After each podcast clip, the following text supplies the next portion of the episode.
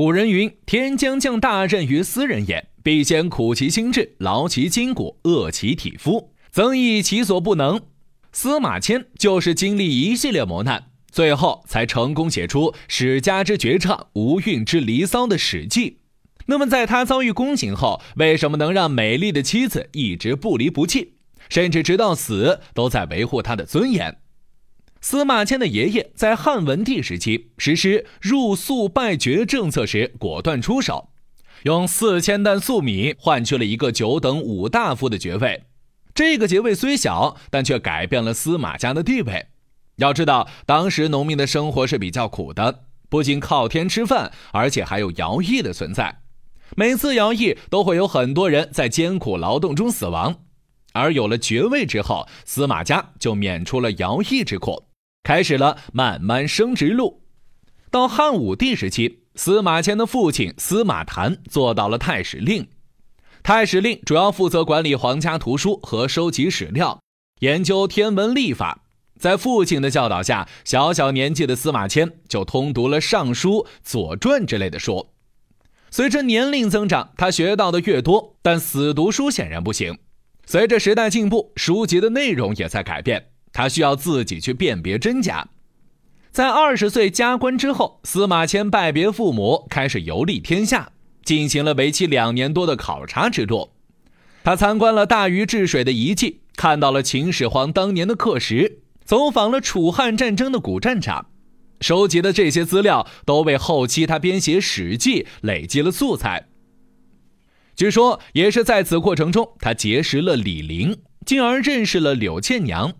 柳倩娘是飞将军李广的外孙女儿，自小就接受了良好的教育，是个才貌双全的女子。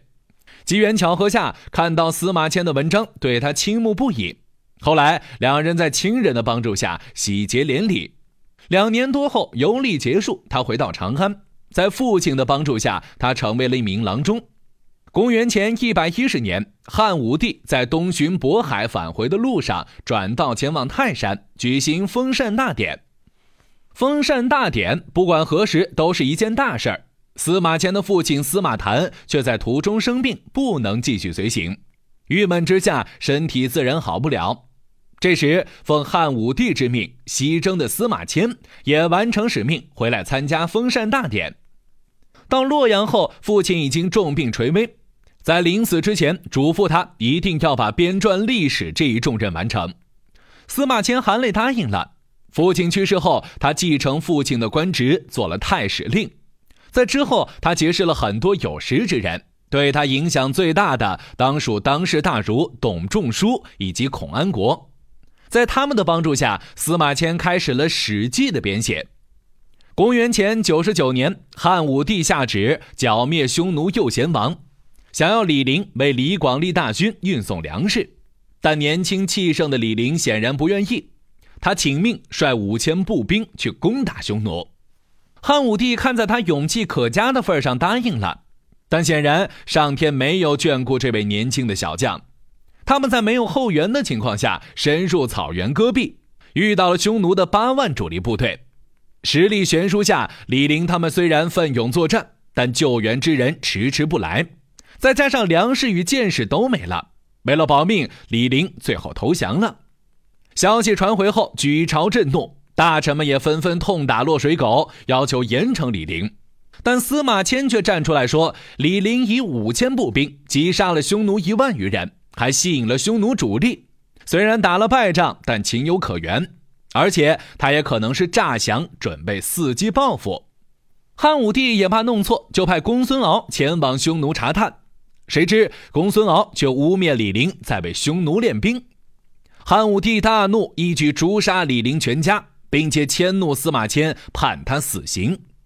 当时死刑可以用两种方法免刑：一种是交纳五十万钱的赎金，一种是处以宫刑。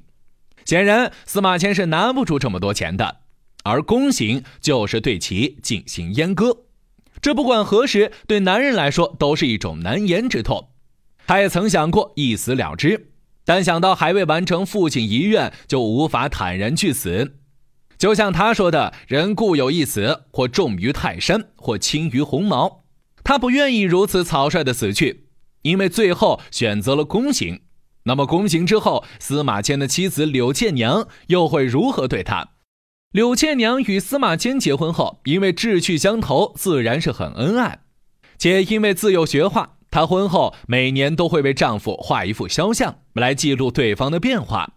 在司马迁编写文稿时，刘倩娘也帮助他良多，他会帮助他抄写典籍、收集资料等。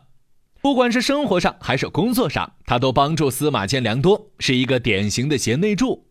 在司马迁遭遇宫刑时，他已经四十多岁了，两人膝下也有了两子一女。为了避免后代被汉武帝迁怒，刘倩娘把两个儿子的姓氏改了，一个改姓佟，一个改姓冯。所以后世司马迁的后代不是姓司马的。西汉初年，女子的地位还是比较高的。出现此种情况，柳倩娘是可以改嫁的。身边的朋友和家人也劝她另嫁他人，但她都拒绝了。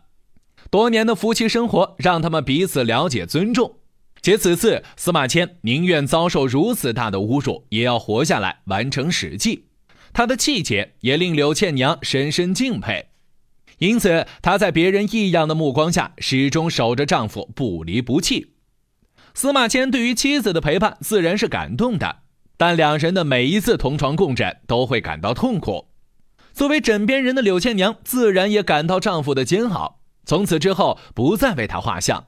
为了让丈夫专心写书，她忍痛离开丈夫，回了娘家。但两人的夫妻关系却没断，她每个月都会回去一次，帮助她整理房间，照顾丈夫。在她的鼓励和支持下，司马迁才会专心致志地完成《史记》的编写。但《史记》完成后，他内心的那口气就消失了，很快就去世了。当时，刘倩娘为了保护丈夫的文稿，回到司马迁的故乡。之后，她一生未嫁。临终前，她把《史记》以及自己为丈夫画的画都交给了女儿，嘱咐他一定要把这本书传下去。并且说，将来如果要为司马迁塑像，一定要用自己之前为他做的画像。